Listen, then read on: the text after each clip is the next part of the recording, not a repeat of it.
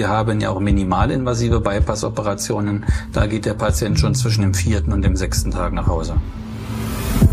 Gut Ding will Weile haben, Thomas, ja. Und ähm, bei jeder Operation ist eine Vorbereitung einfach obligat. Aber man kann, glaube ich, auch wirklich sagen, die Herz-Lungen-Maschine ist wie vieles in der Medizin ein absoluter Segen, weil ähm, viele würden heute nicht mehr am Leben sein, wenn es die Maschine nicht gäbe. Hand aufs Herz. Der rezeptfreie Mediziner Talk.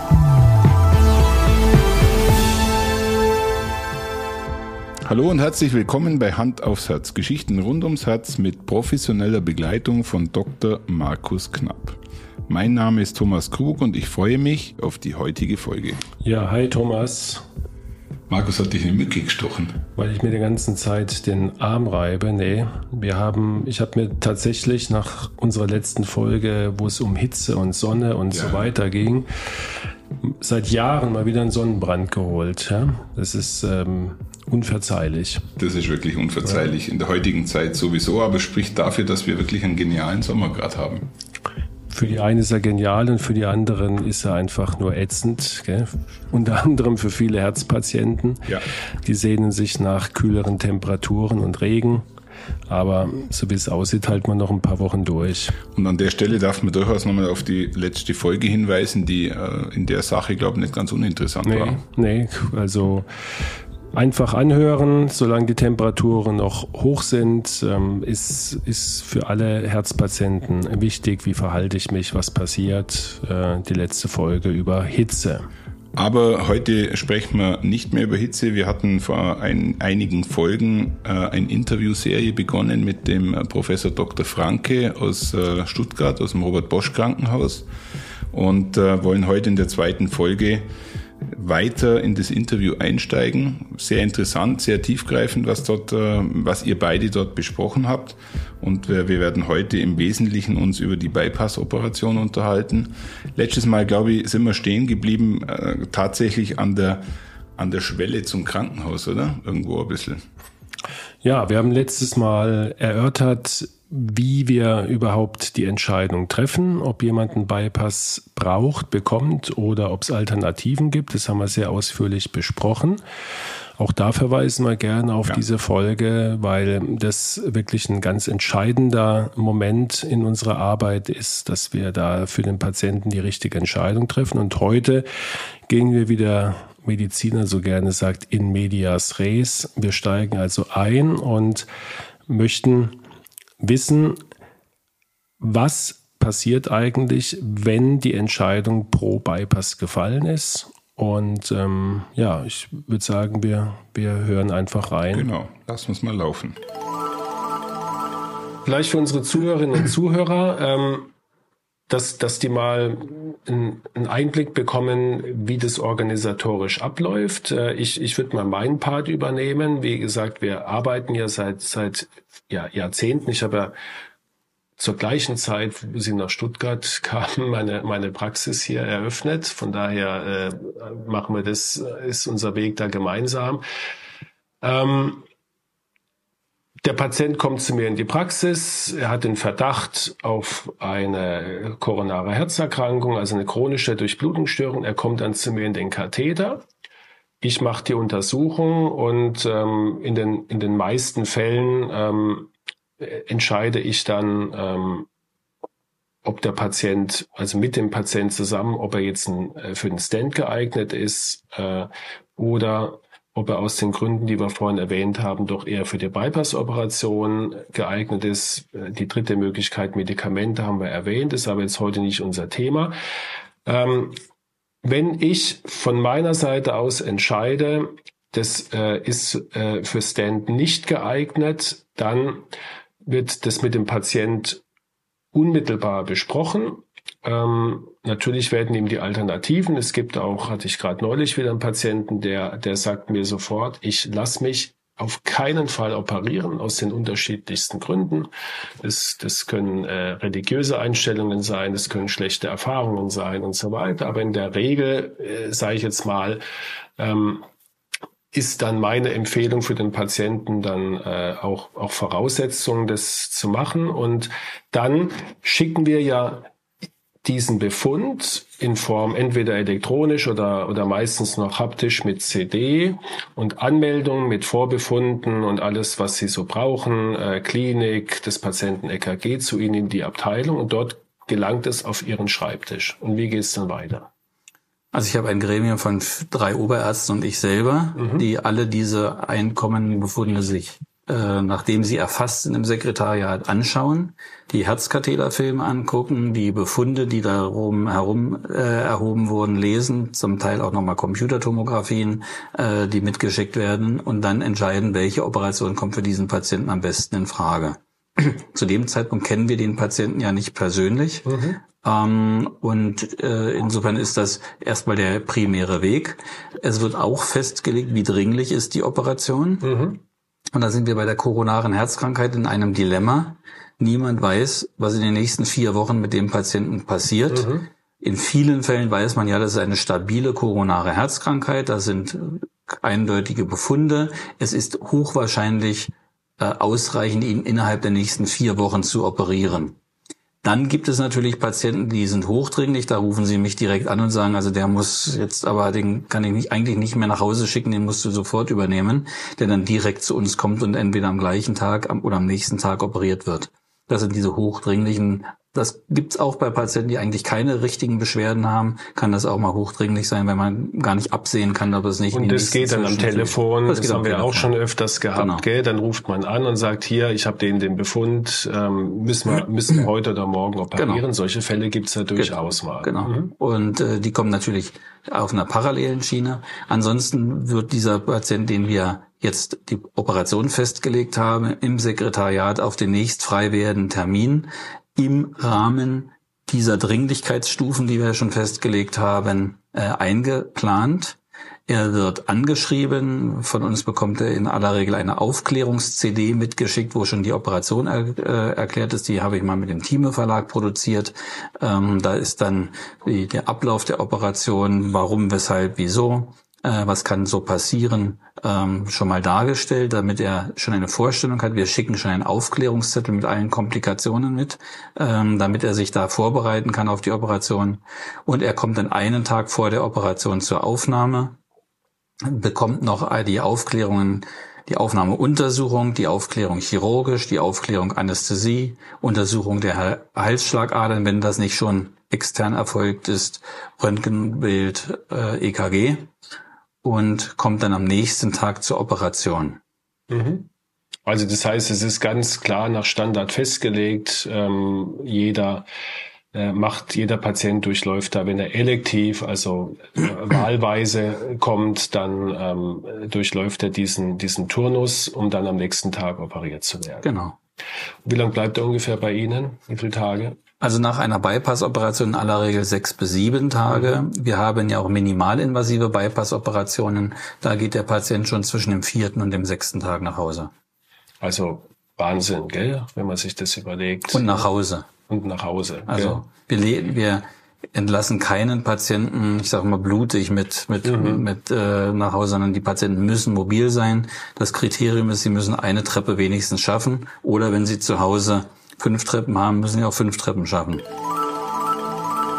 Also Markus, mal ganz ehrlich, ihr Mediziner, ihr quatscht einem echt die Ohren weg. Also es ist ja unglaublich. Können wir jetzt mal irgendwann und irgendwie in dem Interview ins Thema einsteigen? Gut Ding will Weile haben, Thomas, ja. Und ähm, bei jeder Operation, das kommt jetzt auch raus, ist eine Vorbereitung einfach obligat. Und ja. das ist ähm, wie in der Fliegerei oder in anderen Bereichen, das läuft nach einem strengen Schema ab, nach Checklisten und wenn die eingehalten werden, dann funktioniert es auch und der Patient bekommt auch die richtige Operation und er ist aufgeklärt und alles stimmt. Und deswegen kann das für dich als Leiden vielleicht ein bisschen umständlich oder langatmig wirken, aber es ist extrem wichtig. Und ich verspreche dir, es geht jetzt tatsächlich mal Richtung Operation. Okay, okay. okay, Also das heißt, wir beide sitzen im Flugzeug, du bist der Pilot, ich bin der Co-Pilot und genau. wir, wir, fahren Alles auf die Startbahn. Alles, Alles Roger. Roger. Ja. Dann gehen wir mal weiter rein. Vielleicht, wir machen wahrscheinlich dazu nochmal eine eigene Folge, aber trotzdem, glaube ich, interessiert äh, jetzt alle, wenn sie das ganz grob äh, skizzieren können, wie läuft diese Bypass-Operation dann ab? Äh, und wie entscheiden Sie, wie viel Bypässe Sie verwenden und welche Art von Bypässen? Sie haben ja vorhin schon gesagt, es gibt diese Venenbypässe und es gibt die arteriellen Bypässe. Wie läuft da die Entscheidung? Ist es schon vorher festgelegt oder intraoperativ? Und, und wie geht der Eingriff vonstatten? Ja, jetzt muss man zwei, zwei Dinge unterscheiden. Wir haben in der Herzchirurgie die Möglichkeit, die Bypass-Operation auch ohne Herz-Lungen-Maschine durchzuführen. Der große Vorteil ist, ohne Herz-Lungen-Maschine sind die Patienten weniger krank an der Operation. Das ist nicht in jedem Einzelfall so, aber im, im Durchschnitt, weil die Herz-Lungen-Maschine auch Entzündungsprozesse induzieren kann oder auslösen kann beim Patienten. Und wenn man die Herz-Lungen-Maschine gar nicht benutzen muss, dann haben sie diese Entzündungsprozesse nicht so stark. Sie haben in aller Regel eine bessere Nierenfunktion, eine bessere Lungenfunktion. Äh, nach der Operation sind schneller wieder fit. Ähm, da, darauf haben wir uns in unserer Klinik äh, sehr spezialisiert. Sind, wir sind die Klinik in Deutschland, die davon die meisten äh, Patienten operiert oder mit dieser Art operiert. Ähm, weiterer großer Vorteil, das Risiko, einen Schlaganfall bei der Operation zu bekommen, ist extrem niedrig, weil wir überhaupt nicht mehr an der Hauptschlagader, die so die Quelle ist für Schlaganfälle, äh, operieren und manipulieren. Nachteil ist, das ist deutlich schwieriger, weil das Herz schlägt während der Operation. Wir haben Hilfsmittel, dass genau, wir genau die Stelle, wo wir den Bypass machen, stillstellen. Ähm, aber eine gewisse Bewegung ist immer noch da. Das Herz ist weiter durchblutet und es muss so viel während der Bypassanlage pumpen, äh, dass es ausreichend ist, um Körper ausreichend zu durchbluten. Wie gesagt, wir sind da hochgradig spezialisiert drauf. Es gibt so in Deutschland etwa 10, 15 Kliniken, die das so machen. Die anderen operieren alle mit Herz-Lungen-Maschine, die Bypässe. Herz-Lungen-Maschine Vorteil, das Herz ist stillgestellt, man hat ganz viel Ruhe an den, an den, an den Koronarien, aber Risiko für inflammatorische Reaktion, Risiko für Schlaganfälle, Risiko für Nierenversagen nach der Operation ist höher. Also da muss ich jetzt äh, für meinen Partner, Herrn Krug, der äh, seit Wochen oder Monaten eine Folge bei Herz-Lungen-Maschine machen möchte, nochmal eine Nachfrage stellen, Thomas, äh, für dich speziell. Ähm, Herz-Lungen-Maschine, was, was, äh, wie, wie stellt man sich das vor? Also äh, Sie müssen ja äh, einen Kreislauf anlegen, der außerhalb des Patienten funktioniert. Ganz kurz, wie, wie machen Sie das? Also die Herz-Lungen-Maschinen heutzutage äh, bestehen aus den wesentlichen Einheiten Rollerpumpe oder Zentrifugalpumpe, die das Blut in Bewegung hält, einen Oxygenator. An diesem Oxygenator, der äh, besteht aus äh, feinen Membranen, die in Röhren angeordnet sind, äh, mit einer Quadrat oder mit einer Oberfläche von etwa 240 Quadratmeter. Ähm, äh, Gesamtoberfläche ja. und an dieser an diesen Membranen geht läuft äh, oder strömt äh, Kohlendioxid und äh, Sauerstoffgemisch vorbei auf der einen Seite und das Blut äh, auf der anderen Seite der Membran und durch diese dünnen Membranen äh, diffundiert dann Sauerstoff und Kohlendioxid entsprechend des Konzentrationsgefälles. Ähm, wie es auch in der richtigen Lunge funktioniert. Wie auch in der richtigen Lunge. Exakt das genau. gleiche Prinzip. Mhm. Und äh, damit wird die Lungenfunktion, also der Gasaustausch, übernommen und durch die Pumpe, die Rollerpumpe, die Herzfunktion. Aus diesem Grunde können wir dann sowohl Herz- und Lungendurchblutung stoppen und die Herzfunktion stoppen. Es sind natürlich äh, noch weitere Hilfsmittel äh, dabei. Wir haben ein Reservoir, was überzählig Blut oder ein, ein, ein Blut Volumenausgleich äh, möglich macht. Wir haben Filter da drin, dass da keine, keine Luftbläschen äh, wieder in den Kreislauf gelangen können. Wir haben äh, die Möglichkeit, das Blut anzuwärmen oder abzukühlen bei Herzoperationen. Ähm, und äh, das waren jetzt die wesentlichen Bestandteile. Wir schieben also einen relativ großlumigen Schlauch, so dick wie ein Daumen, äh, über das äh, die, den rechten Herzvorhof in die Hohlvene, in die Körperhohlvene. Dort wird das Blut angesaugt, in, durch die Herz-Lungen-Maschine oder durch äh, geleitet und dann wieder in die Hauptschlagader hineingepumpt. Und das machen wir so wie in einer Flussmenge etwa so groß, wie dies normalerweise das Herz übernehmen würde. Vier bis, bis sechs Liter äh, äh, pro Minute werden dann so äh, durch die Herz-Lungen-Maschine oder gefahren äh, und äh, reichen aus, um den Körper ausreichend über Stunden zu äh, Unglaubliche unter, Technik. unter halten. Ja, wir haben es ja jetzt mittlerweile sind ja die sogenannten ECMOs durch die mhm. ganze Covid-Therapie mhm. in aller Munde oder haben alle schon mal davon gehört. Eine ECMO ist im Prinzip das Gleiche. Sie holt auch aus einer Vene im Bein äh, oder aus dem Becken das Blut, äh, leitet es durch an einem Oxygenator vorbei und wieder in eine Arterie. Dort wird nicht der komplette Blutfluss übernommen des Körpers, sondern nur ein Teil, um dann genau diese Lungenfunktion äh, auszutauschen. Aber diese ECMO, die haben alle schon mal gehört mittlerweile. Und da kann man sich dann schon ja. vorstellen, wie das geht. Okay, danke für den Exkurs.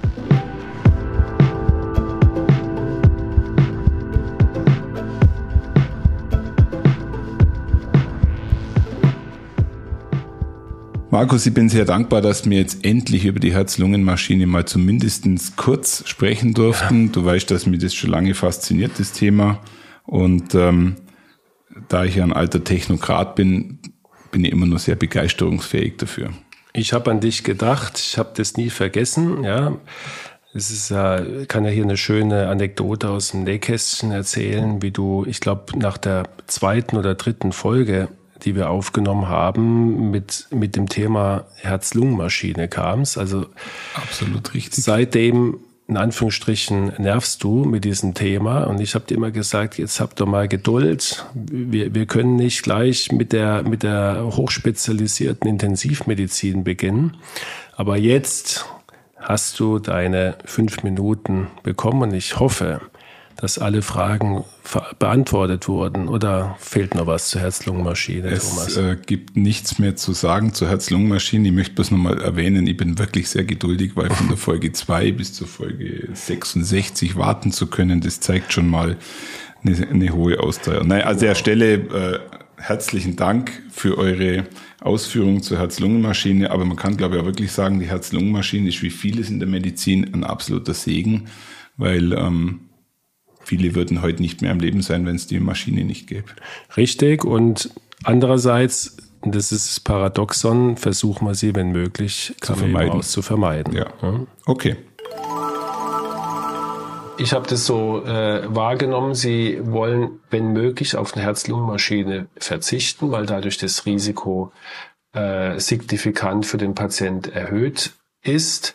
Ähm, das heißt, Sie operieren, wenn möglich, am schlagenden Herzen und ähm, jetzt haben Sie das entschieden. Wie, wie geht es, äh, äh, ohne dass Sie es jetzt zu mhm. äh, äh, für unsere Zuhörerinnen und Zuhörer äh, martialisch berichten, aber Sie müssen halt schneiden, Sie müssen Knochen brechen. Ja. Ich, ich stelle es mal da. Genau. So martialisch ist das dann doch gar nicht. Ähm, die wir alle wissen, es liegt das Herz im Brustkorb. Und damit müssen wir irgendwie in den Brustkorb hereinkommen, um Bypässe anlegen zu können. Ich bleibe jetzt mal bei der Standardvariante, die in, in ich sage mal 90 oder 95 Prozent der Fälle in Deutschland angewendet wird. Das heißt die, die Operation durch das Brustbein. Hierfür wird ein Schnitt durch das Brustbein äh, oder vor dem Brustbein der Länge nach vom fast, äh, fast vom, von der Luftröhre an. Wir gehen so etwa vier, fünf Zentimeter tiefer bis zum Schwertfortsatz, den jeder bei sich oberhalb des Nabels test, äh, tasten kann, äh, ausgeführt. Und wir durchtrennen das Brustbein dann mit einer scharfen Säge, ähm, die ähm, da eine scharfe und glatte Schnittkante erzeugt und darum nicht gebrochen, sondern, sondern fein gesägt. Die Brustbeinhälften werden dann auseinandergedrückt und wir präparieren hinter dem Brustbein liegend die beiden sogenannten Brustband, Brustwandarterien. Ähm, sie liegen innen, sind, stellen einen ein, ich sag mal, Ersatzkreislauf des Körpers da in die untere Körperhälfte und sind nicht essentiell notwendig für andere Organe zur Durchblutung, liegen so günstig, dass wir die linke Brustwandarterie, wenn sie von der Brustwand abgetrennt ist und alle Seitenäste verschlossen sind, direkt als äh, Bypassgefäß nehmen können zur Herzvorderwandarterie, der wichtigsten Herzarterie. Ähm, sie wird auch gar nicht von ihrem Ursprung entfernt, sondern sie bleibt an der Armschlagader und wird dann umgeleitet. Das Gute ist, diese Arterie hat einen ganz bestimmten Aufbau, der äh, sie nur sehr, sehr, sehr selten verkalken lässt. Selbst Patienten mit schwerer arterieller Verschlusskrankheit, mit schweren Durchblutungsstörungen an den Beinen, an den Armen, haben in aller Regel in diesem Gefäß keine Verkalkungen hat der liebe Gott gut gemeint mit uns, uns dieses Ersatzteil zu liefern, weil diese Arterie bleibt auch wirklich extrem lange offen äh, und verschließt sich normalerweise selber nicht, es sei denn, am Herzen passieren Dinge. Man hat aber auch noch eine rechte Seite. Diese rechte Brustwandarterie wird in aller Regel zentral oben an der Armarterie abgesetzt, auch unten abgesetzt und wird dann als freies äh, Transplantat verwendet. Wir nähen sie normalerweise seitlich in diese linke Brustwandarterie und äh, können damit dann bis zu fünf Bypässe am Herzen mit diesen beiden Arterien ausführen. Man muss sich das so vorstellen, dass wie so eine Schlange äh, die Arterie dann um das Herz herumgeführt wird und jeweils, wo eine Kreuzung der Arterie mit einem Koronargefäß ist, was einen Bypass braucht, werden diese beiden seitlich äh, eingeschnitten und dann Seit auf Seit miteinander vernäht. Und dadurch kann man mehrere Grafts hintereinander äh, an einer Arterie hängen. Ein Nachteil ist, irgendwo ist die Flussmenge, die durch diese Arterien gehen kann, begrenzt. Wir wissen aber, für die folgenden Monate hat die, haben diese Arterien das, die große Kapazität, sich zu erweitern, immer mehr Blut durchzulassen. Ähm, der Vorteil mehrerer hintereinander zu nähen ist, wenn ein Gefäß nur wenig abnimmt, führt das zu einer geringen Flussrate. Geringer Fluss neigt wieder zu einem Verschluss eines Bypassgefäßes. Hat man mehrere mit wenig Abnahme hintereinander, bleibt der Fluss aber doch so hoch, dass dieses Gefäß sich nicht so schnell wieder verschließt. Mhm. Heißt, wie alles im Leben hat immer alles Vor- und Nachteile. Ja. Wie ist es mit den Venen? Wann brauchen Sie die? Die Venen sind in unserer Klinik in, in äh, machen wir nur noch selten. Äh, in aller Regel sind die Patienten, die zu uns kommen, haben eine schwere koronare 3 Gefäßerkrankung, haben äh, auch schlechte Empfängergefäße und äh, wir haben die Situation, äh, dass viele der Patienten auch einen Diabetes haben. Gerade für Diabetiker ist es besser, zwei Arterien zu nehmen und äh, ein, ein Problem der Venen ist, wenn die zu kaliberstark sind. Und das ist ja bei den älteren Patienten häufig der Fall, dass da schon nicht unbedingt Krampfadern, aber doch gestaute äh, Beine eine Rolle spielen. Und wenn die dann fünf, sechs, sieben Millimeter groß sind, werden auf ein eineinhalb Millimeter Koronargefäß genäht, haben wir hier auch die Situation, dass die dann schlechter durchblutet sind äh, oder einen schlechteren Fluss haben und dann schneller degenerieren. Äh, darum ist Vene bei uns nur dann äh, äh, wird nur dann verwendet werden, wenn wir ein hohes Risiko haben für Wundheilungsstörungen im Brustbeinbereich, wo wir sagen, ja, eine Arterie, eine Brustwandarterie sollte bitte noch noch äh, offen bleiben. Das sind Patienten insbesondere, die sehr sehr dick sind äh, oder die eine schwere Lungenerkrankung haben. Das sind Patienten, die haben ein hohes Risiko, dass sich die Brustbeinwunde auch äh, infiziert oder nicht heilt äh, wo wir dann etwas zurückhaltender ja. sind. Nebenbei ist es auch für uns Kardiologen dann einfacher, wenn Sie Arterien äh, sequenzial, wie wir sagen, nehmen, also aneinander äh, setzen und mehrere Gefäße versorgen und müssen dann nur einen Bypass in der Regel genau. suchen. Ja.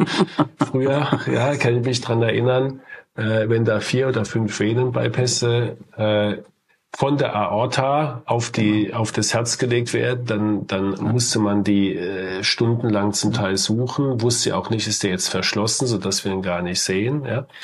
Und dann ähm, äh, sie markieren sie meines Erachtens, gell, das kommt dann noch dazu, äh, wenn die nicht markiert waren. Das heißt, der, der Kardiologe, ich sage jetzt nicht, äh, stochert ist übertrieben, aber er muss mit dem Katheter ja letztendlich das suchen und von daher nicht nur für den Patient besser, sondern auch für den Kardiologen. Also Markus, ein paar Verständnisfragen habe ich jetzt schon zu dem, was jetzt, äh, was ihr da beide jetzt zuletzt besprochen habt. Vor Kann allem vorstellen, ja. Vor allem bin ich leicht irritiert. Ich habe jetzt eine Bypass-Operation hinter mir und dann komme ich wieder zu dir äh, und und äh, mache eigentlich das, wo vorher zur Entscheidung stand, nämlich eine Herzkatheter ja, genau. Ja, völlig berechtigte Frage. Ähm, es wäre natürlich schön, wenn ein Patient, der Bypass operiert ist, nie mehr einen Katheter braucht ja. Aber leider brauchen die halt auch immer mal wieder einen Katheter, vor allen Dingen, wenn sie hoffentlich lange noch mit Bypass leben. Warum? Die Bypässe, die, zumindest die venösen Bypässe, sind halt auch anfällig für Engstellen und können sich auch verschließen. Mhm. Das ist mal Punkt eins. Die mhm. arteriellen deutlich weniger. Das sehen mhm. wir ganz, ganz selten, dass sich da Verengungen, hat ja auch Professor Franke schon erwähnt. Und das Zweite ist, die Bypässe, es kann zum Beispiel sein, du hast zwei kranke Gefäße von dreien. Das dritte musste man nicht mit einem Bypass versorgen, das hat man in Ruhe gelassen sozusagen. Und nach ein paar Jahren ist da eine Engstelle, die symptomatisch ist. Mhm. Dann muss der Patient natürlich wieder kathedert werden und kriegt dann da vielleicht einen Stand. Ein zweiter Punkt, der mir aufgefallen ist, und äh, da bin ich jetzt auch wieder Technokrat, ähm, ihr habt jetzt darüber gesprochen und das glaube ich geht auch in der Sache noch ein bisschen weiter, dass du im Endeffekt beim Kathetern diese Bypässe mehr oder weniger suchen musst. Mhm. Ähm, jetzt sage ich einmal ganz platt, wenn, wenn wir ein Gebäude bauen, dann muss eine Dokumentation am Schluss abgegeben werden und dann weiß ich, wo welche Türe sich befindet oder wo welche Leitung sich befindet. Scheint ja bei euch nicht so einfach nee. zu sein.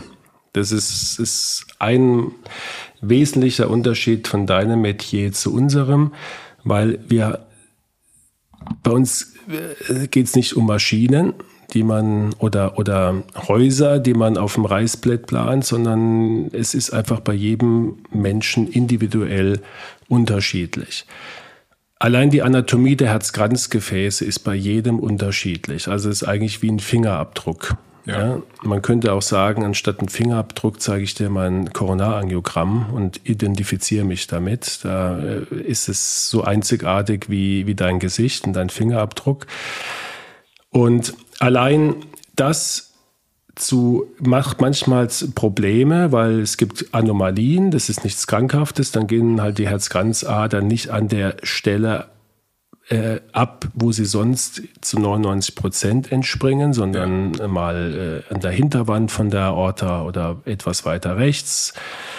Und bei den Bypässen, die werden ja natürlich auch nicht nach einem Plan vorher angelegt, da an dem Punkt, also am besten noch mit Koordinaten nähe ich den Bypass dran, sondern der Chirurg, der sucht sich die am besten geeignetste Stelle. Mhm. Die ist schon immer, wenn man ein bisschen Erfahrung hat, im Wesentlichen an der gleichen Stelle, aber es, da geht es natürlich jetzt nicht um Zentimeter nach oben oder nach unten, dass es festgelegt wird. Mhm. mhm. Und die muss man suchen. Ja, und ähm, früher wurden die zum Teil nicht markiert. Auch heute macht es nicht jede Herzchirurgie. Manchmal äh, sind das so äh, praktisch anstelle von, von Nähten auch so, so Clips, mhm. gerade am Anfang von der Insertion des Bypassgefäßes. Dann kann man sagen, aha, in der Ecke gucke ich mal. Ähm, manchmal, gerade im Notfall, weiß man auch gar nicht, hat man nur die Information, der Patient ist Bypass operiert und man weiß ja gar nicht, wie viele Bypässe hat er denn wohl. Mhm. Sind es drei, vier? Mhm. Jetzt habe ich einen dargestellt. Ist da noch einer, den ich suchen muss, einen Zentimeter weiter unten ähm, in, der, in der Aorta. Und da können wir uns natürlich schon mit kleinen Tricks behelfen. Das wäre jetzt zu ausführlich, wenn wir da drauf eingehen, aber wir können Übersichtsaufnahmen machen von der aufsteigenden Aorta, dass wir einfach mal einen Kontrastmittelbolus da reinjagen und dann füllt sich natürlich der Bypass an mit Kontrastmittel. Dann kann ich sagen, aha, da geht einer ab, da muss auch noch einer sein. Also da kann ich mir schon ein bisschen helfen. Aber ähm, es ist zum Teil dann schon eine Herausforderung.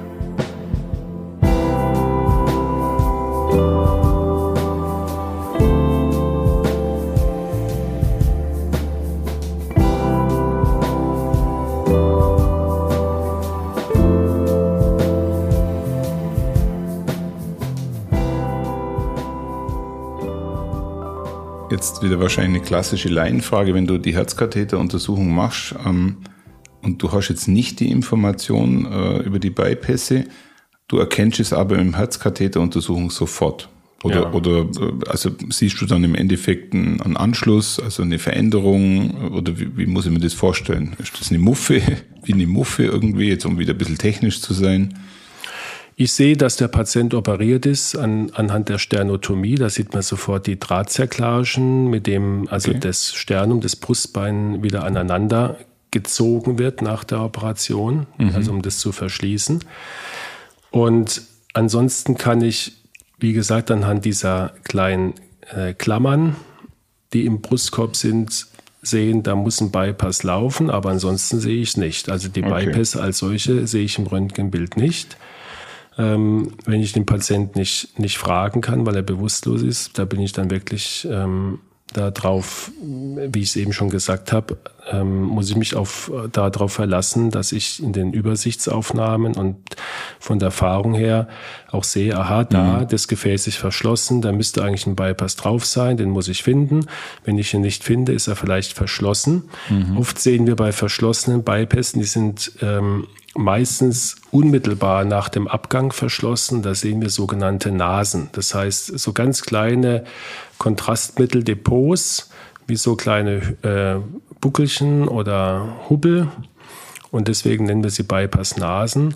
Und dann können wir dann äh, erahnen, da war ein Bypass, der aber verschlossen ist. Und was auch noch besonders erwähnenswert ist, der, der Arterienbypass, der geht ja, wie wir gehört haben, aus der Schlüsselbein Arterie ab. Ja. Und wir müssen ja dann mit dem Katheter über die Aorta, über die absteigende Aorta, Aorta Descendens, in den Aortenbogen kommen, vom Aortenbogen in den Abgang der Arteria subclavia, die Schlüsselbeinarterie. Und von dem Abgang der Schlüsselbeinarterie müssen wir noch den Abgang der Arteria mammaria interna Herzlichen Dank, lieber Markus. Ich glaube, ich glaube, ähm, wir ja? konnten dir alle jetzt folgen.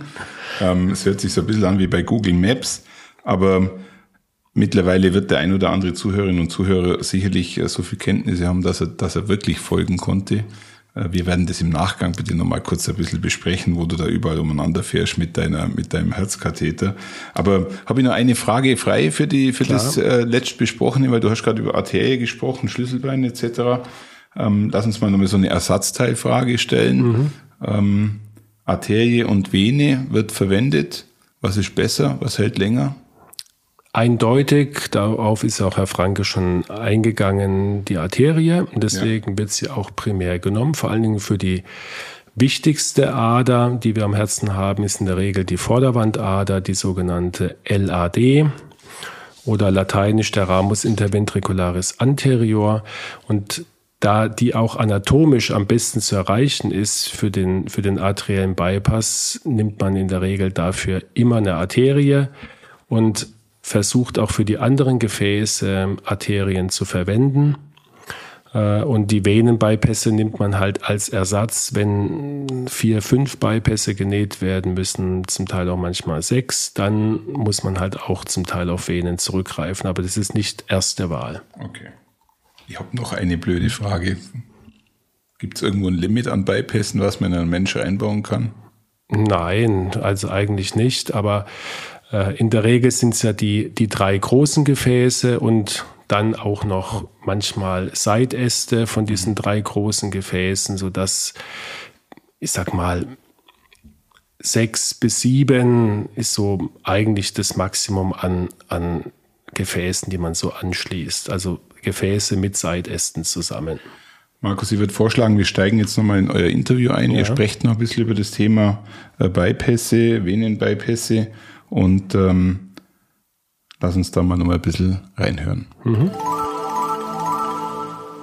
Aber Sie sprechen schon an, wo kommt das Blut in den Venen her? Ja. Erstmal die Vene kommt in aller Regel aus dem äh, Unter- und Oberschenkel des Beines.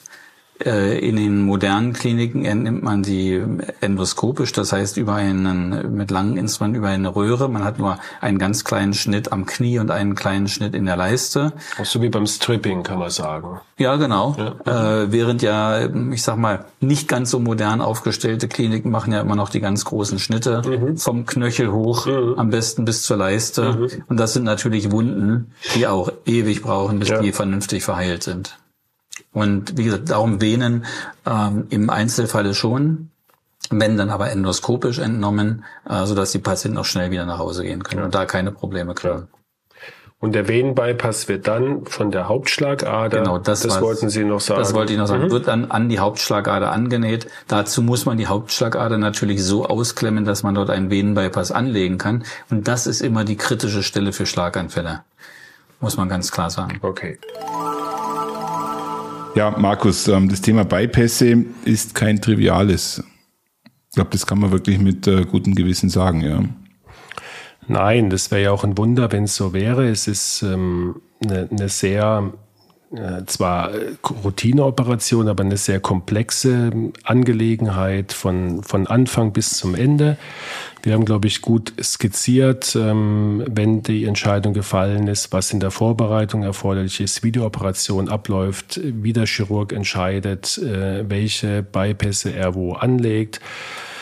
Und ja, aber es ist ein wunderbare, eine wunderbare Methode, Patienten nicht nur Symptome zu nehmen, sondern auch ihr Leben zu verlängern. Und, und Lebensqualität wieder Lebensqualität äh, zurückzugewinnen. Und deswegen braucht kein Patient, der jetzt vielleicht vor so einer Entscheidung steht oder vor einer Operation steht, äh, wirklich Angst zu haben. Ich sage immer, wir haben immer äh, Respekt vor solchen Eingriffen, auch vor kleineren Eingriffen. Das gehört auch dazu. Sonst wäre es auch ähm, schlimm, wenn der Arzt den Respekt vor Untersuchungen, vor Eingriffen verliert. Aber in geübter Hand, und das sind hm, alle Herzchirurgen, die ich zumindest kenne, ist die Bypass-Operation heutzutage eine sehr sichere Operation mit ganz wenig Komplikationen. Und nach etwa vier bis sechs Wochen ist der Patient in den allermeisten Fällen wiederhergestellt und kann seinen normalen Alltag wieder aufnehmen. Ist doch eigentlich toll, oder? Das ist äh, nicht nur toll, sondern das ist eigentlich das, was auch mich immer wieder begeistert, was Medizin und speziell das, was wir jetzt auch immer wieder diskutieren, was Medizin einfach auch für den Menschen Positives bringen kann.